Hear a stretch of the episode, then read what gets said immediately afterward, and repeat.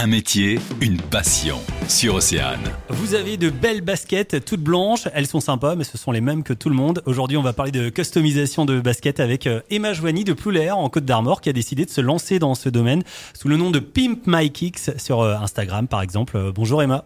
Bonjour. Alors ça vous est venu comment l'idée de personnaliser les, baskets? Et vêtements hein, puisque vous faites aussi les vêtements Alors en fait je suis partie de moi aux États-Unis durant mes études et j'ai vu beaucoup de customisation de chaussures là-bas, mais même si ça existe déjà en France, en fait, l'idée est venue comme ça.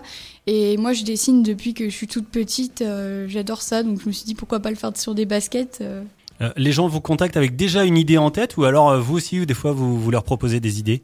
Ça peut être soit l'un, soit l'autre. j'ai des clients qui peuvent me demander de leur euh, donner des images parce que je pars souvent euh, d'images ou déjà de, modèles que je vois. Et puis ensuite, je transforme euh, pour que ce soit à leur goût.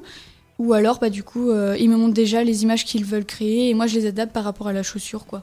pour que la personnalisation tienne bien dans le temps sur la chaussure ou sur le vêtement, est-ce qu'il y a des techniques particulières euh, bah moi j'utilise euh, de la peinture euh, d'une marque américaine qui est spécialisée dans ça, donc qui fait de la peinture exprès pour le custom, que ce soit le custom de vêtements ou de chaussures.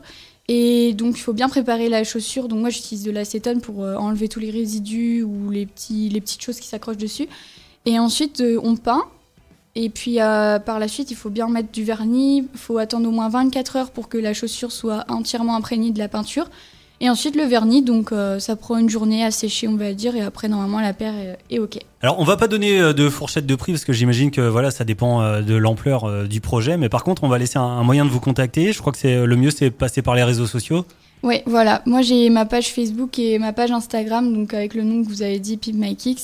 Eh bien, c'était Emma Pimp My Kicks. Merci beaucoup, Emma. À bientôt. Merci, au revoir. Racontez-nous votre métier en vous inscrivant par mail à arnaud.oceanfm.com.